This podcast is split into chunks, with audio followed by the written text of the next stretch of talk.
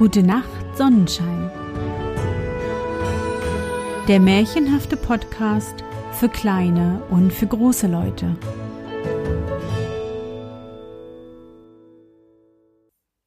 Hallo mein Sonnenschein, wie war dein Tag heute? Was hast du heute Schönes erlebt? Mein Name ist Anne und ich begrüße dich zur dritten Ostersonderfolge 2020 meines Märchenpodcasts. Dank der guten Fee Fata Morgana weiß Elisa nun, wie sie ihre Brüder retten kann. Doch wird es ihr auch gelingen? Das erfahren wir jetzt. Bist du bereit? Dann kuschle dich fest in deine Bettdecke, nimm dein Lieblingskuscheltier in den Arm und wenn du magst, schließe die Augen und folge mir ins Märchenland. Da ertönte ein Jagdhorn zwischen den Bergen. Sie wurde von Furcht ergriffen, denn der Klang kam immer näher. Nun hörte sie auch Hunde bellen und floh erschrocken in ihre Höhle, band die Nesseln, die sie schon gesammelt und gebrochen hatte, in einen Bund und setzte sich darauf. Plötzlich kam ein großer Hund aus dem Gebüsch hervorgesprungen und gleich darauf noch einer und wieder einer. Sie bellten laut, liefen wieder zurück und kamen wieder herbei. Nach kurzer Zeit waren alle Jäger vor der Höhle versammelt, und der schönste unter ihnen war der König des Landes. Er trat auf Elisa zu. Noch niemals hatte er ein schöneres Mädchen gesehen. Wie bist du hierher gekommen, du wunderschönes Kind? fragte er. Elisa schüttelte den Kopf. Sie durfte ja nicht sprechen, denn es galt die Erlösung und das Leben ihrer Brüder. Ihre Hände aber verbarg sie unter ihrer Schürze, damit der König nicht sehe, was sie zu leiden habe. Komm mit mir, sagte der König. Hier darfst du nicht bleiben. Bist du ebenso gut als schön, dann will ich dich in Samt und Seide kleiden, dir eine goldene Krone aufs Haupt setzen, und dann sollst du in meinem schönsten Schlosse wohnen. Damit hob er sie auf sein Pferd. Sie aber weinte und rang die Hände. Allein der König sagte, ich will nur dein Bestes, eins wirst du mir dafür danken. Dann stürmte er fort durch die Berge, hielt sie vor sich auf dem Pferd und die Jäger jagten hinter ihm drein. Als die Sonne unterging, lag die prächtige Königsstadt mit ihren Kirchen und Kuppeln vor ihnen, und der König führte Elisa auf sein Schloss, wo in hohen Marmorsälen prächtige Springbrunnen plätscherten und wo die Wände und Decken reich mit Gemälden geschmückt waren. Aber sie hatte kein Auge dafür. Sie weinte und trauerte. Willenlos gab sie zu, dass die Frauen ihr königliche Kleider anlegten, ihr Perlen in die Haare flochten und feine Handschuhe über die verbrannten Finger zogen. Wie sie nun in all dieser Pracht dastand, war sie so blendend schön, dass der Hof sich noch tiefer vor ihr verneigte, und der König erwählte sie zu seiner Braut, obwohl der Erzbischof den Kopf schüttelte und flüsterte, das schöne Waldkind sei gewiss eine Hexe, die Augen blende und das Herz des Königs betöre. Der König hörte jedoch nicht darauf, sondern ließ die Musik ertönen, die köstlichsten Speisen auftragen, die lieblichsten Mädchen vor ihr tanzen und sie wurde durch duftige Gärten in prächtige Seele hineingeführt. Aber nicht ein Lächeln glitt über ihre Lippen oder strahlte aus ihren Augen, die nur einen grenzenlosen Schmerz ausdrückten. Jetzt öffnete der König dicht daneben eine kleine Kammer, wo sie schlafen sollte. Diese war ganz mit wertvollen grünen Teppichen behängt und glich ganz der Höhle, in der Elisa gefunden worden war. Auf dem Fußboden lag das Bund Flachs, das sie aus den Nesseln gesponnen hatte, und unter der Decke hing schon das fertige Panzerhemd. Alles dies hatte einer der Jäger als eine besondere Merkwürdigkeit mitgenommen. Hier kannst du dich in deine frühere Heimat zurückträumen, sagte der König. Hier ist eine Arbeit, mit der du dich dort beschäftigtest. In deiner jetzigen Pracht wird es dich freuen, hier und da an jene Zeit zurückzudenken. Als Elisa das erblickte, was ihrem Herzen so nahe lag, spielte ein Lächeln um ihren Mund, und das Blut kehrte in ihre Wangen zurück. Sie dachte an die Rettung ihrer Brüder, küsste dem König die Hand und er drückte sie an sein Herz und ließ durch alle Kirchenglocken das Hochzeitsfest verkünden. Das schöne stumme Mädchen aus dem Walde war nun die Königin des Landes. Wohl flüsterte der Erzbischof dem König böse Worte ins Ohr, allein sie drangen nicht bis in dessen Herz, und die Hochzeit wurde gefeiert. Der Erzbischof selbst musste Elisa die Krone aufs Haupt setzen. Da drückte er ihr den engen Reif so fest auf die Stirn, dass es ihr weh tat. Aber sie fühlte keinen körperlichen Schmerz, denn ein viel engerer Reifen legte sich um ihr Herz. Das war die Sorge um ihre Brüder. Auch ferner blieb ihr Mund stumm, denn ein einziges Wort hätte ja ihren Brüdern das Leben gekostet aber aus ihren Augen sprach eine innige Liebe zu dem guten, schönen König, der alles tat, um sie zu erfreuen. Und von Tag zu Tag gewann sie ihn lieber und wünschte von ganzem Herzen, sich ihm anzuvertrauen und ihm ihr Leid klagen zu dürfen. Aber das durfte sie ja nicht. Und so schlich sie sich nachts heimlich von seiner Seite, ging in ihr stilles Kämmerlein, das wie die Höhle ausgestattet war, und strickte hier ein Panzerhemd nach dem anderen fertig. Als sie aber an das siebte kam, da hatte sie kein Flachs mehr. Wie sie wusste, wuchsen die Nesseln, die sie allein verwenden durfte, auf dem Kirchhofe, und sie musste sie auch selbst pflücken.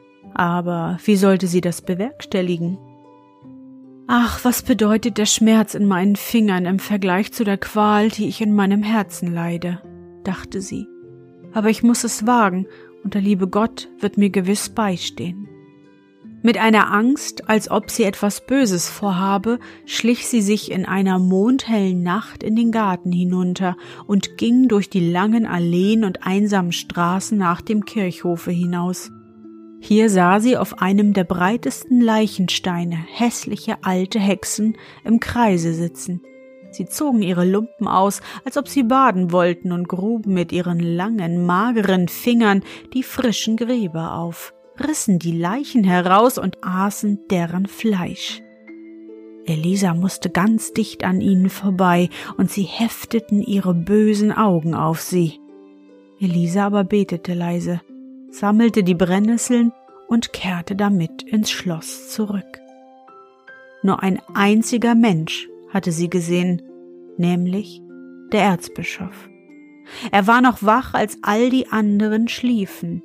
Nun glaubte er also doch recht gehabt zu haben, wenn er behauptete, es stünde mit der Königin nicht alles so, wie es sein sollte. Sie war also eine Hexe, und deshalb hatte sie den König und das ganze Volk betört. Am anderen Tage erzählte er dem König in der Kirche, was er gesehen hatte und was er befürchtete, aber während die harten Worte über seine Lippen kamen, schüttelten die geschnitzten Heiligenbilder die Köpfe, als ob sie sagen wollten, Elisa ist unschuldig. Der Erzbischof legte es jedoch anders aus und sagte, dass sie damit Zeugnis gegen die Königin ablegten und über deren Sünden die Köpfe schüttelten. Da liefen dem König zwei große Tränen über die Wangen herab, und mit schweren Zweifeln in seinem Herzen ging er nach Hause. In der darauffolgenden Nacht stellte er sich schlafend, und da merkte er, wie Elisa aufstand und sich entfernte. Dies wiederholte sich jede Nacht, und jedes Mal folgte er ihr leise nach und sah, dass sie in ihrer eigenen Kammer verschwand. Und mit jedem Tag wurde seine Miene finsterer. Elisa sah es wohl, konnte aber nicht verstehen, warum. Das Benehmen des Königs flößte ihr zwar Furcht ein, aber noch größere Angst litt sie um die Brüder in ihrem Herzen. Auf den königlichen Samt und Purpur flossen ihre heißen Tränen. Wie blitzende Diamanten lagen sie darauf und, und alle, die diese reiche Pracht sahen, wünschten, auch Königin zu sein. Indessen näherte sich ihre Arbeit ihrer Vollendung. Nur ein einziges Panzerhemd fehlte noch. Aber nun hatte sie kein Flachs mehr und nicht eine einzige Nessel. Einmal, nur ein einziges Mal noch musste sie daher nach dem Kirchhof, um einige Hände voll zu pflücken. Mit großer Angst dachte sie an die einsame Wanderung und an die schrecklichen Hexen, aber ihr Wille war ebenso unerschütterlich als ihr Vertrauen auf den Herrn. Elisa ging, aber der König und der Erzbischof folgten ihr nach. Sie sahen sie durch die Kirchhofspforte eintreten und verschwinden, und als sie näher kamen, erblickten sie die Hexen auf dem Grabsteine, gerade so, wie Elisa sie auch gesehen hatte. Da wandte sich der König entsetzt ab, denn unter ihnen vermutete er ja nun sie, deren Haupt an diesem Abend noch an seiner Brust geruht hatte. Das Volk soll das Urteil sprechen, sagte er und das Volk verurteilte sie zum Tode auf dem Scheiterhaufen. Aus den prächtigen Königsseelen wurde sie nun in ein dunkles, feuchtes Loch geschleppt, wo der Wind durch das Gitterfenster hineinpfiff. Anstatt des Samtes und der Seide gab man ihr den Bund Nesseln, den sie gesammelt hatte. Darauf sollte sie ihr Haupt legen, und die harten, brennenden Panzerhemden sollten ihr als Lager und als Decke dienen aber man hätte ihr nichts Lieberes geben können. Sogleich nahm sie ihre Arbeit wieder auf und betete inbrünstig zu Gott. Auf der Straße sangen die Gassenbuden Spottlieder auf sie.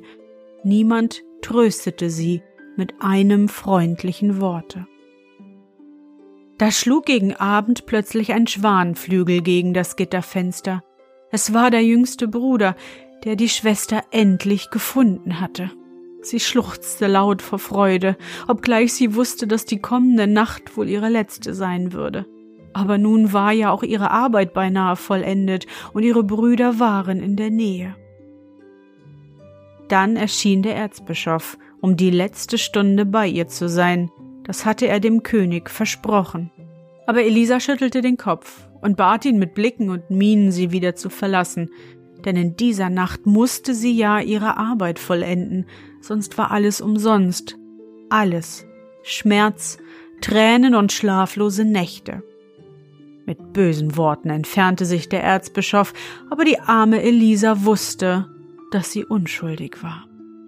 Die kleinen Mäuse huschten emsig über den Fußboden und schleppten die Nesseln vor ihre Füße hin, um doch auch etwas zu helfen.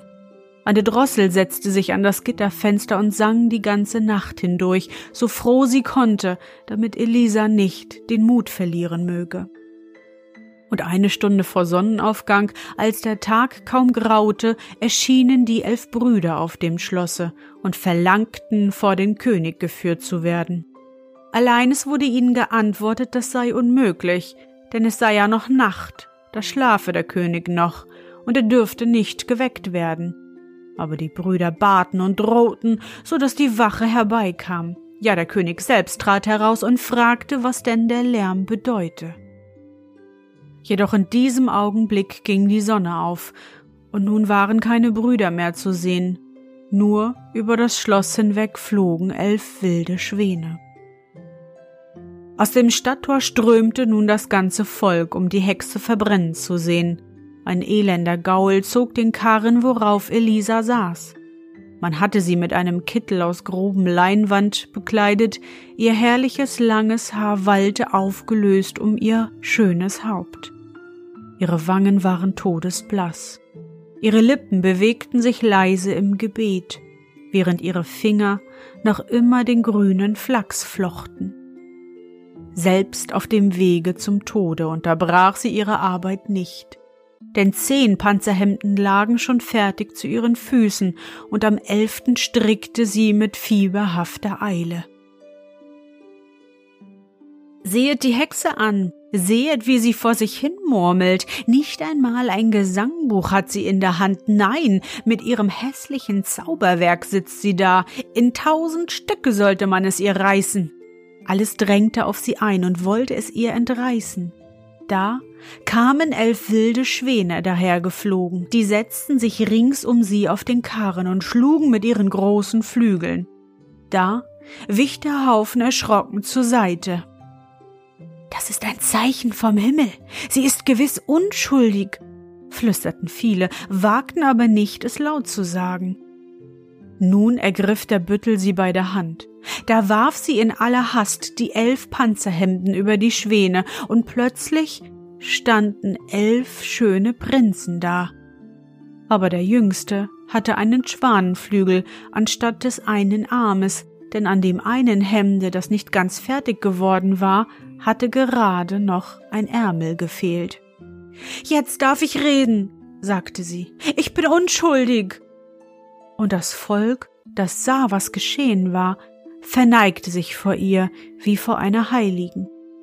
Sie aber sank leblos in die Arme ihrer Brüder, so sehr hatten Spannung, Angst und Schmerz sie angegriffen.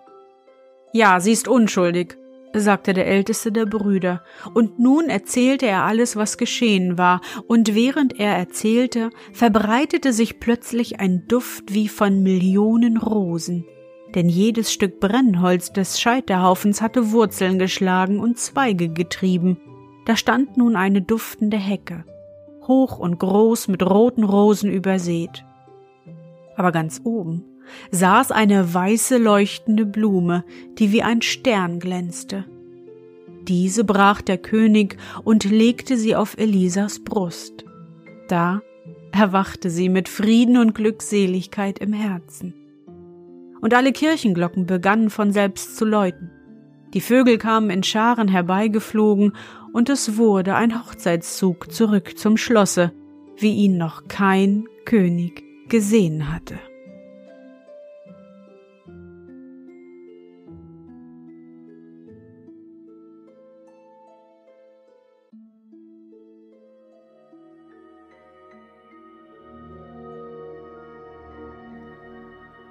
Sonnenschein, bist du noch wach?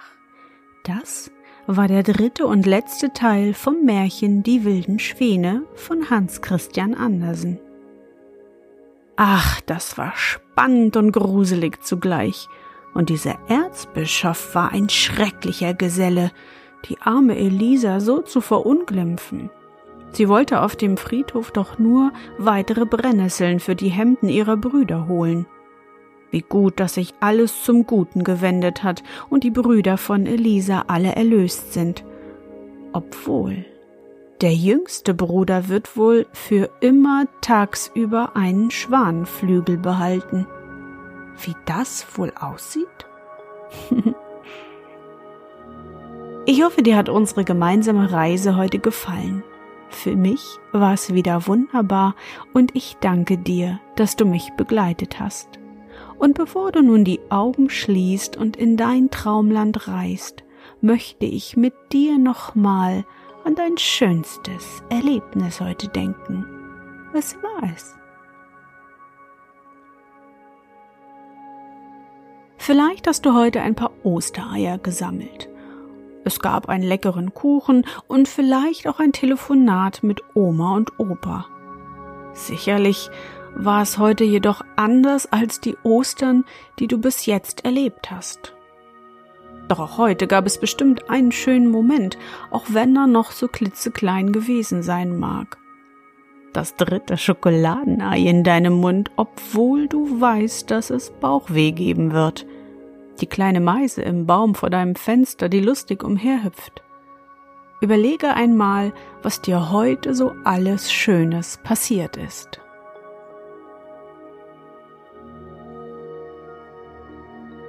Und? Was war dein schönstes Erlebnis heute und wie fühlst du dich dabei? Suche dir auch heute wieder den schönsten Moment aus und präge ihn dir gut ein. Und wenn du magst, kannst du ihn auch malen oder aufschreiben. Und nun, gute Nacht, Sonnenschein. Schlaf gut und träum was Schönes. Wir hören uns bald wieder.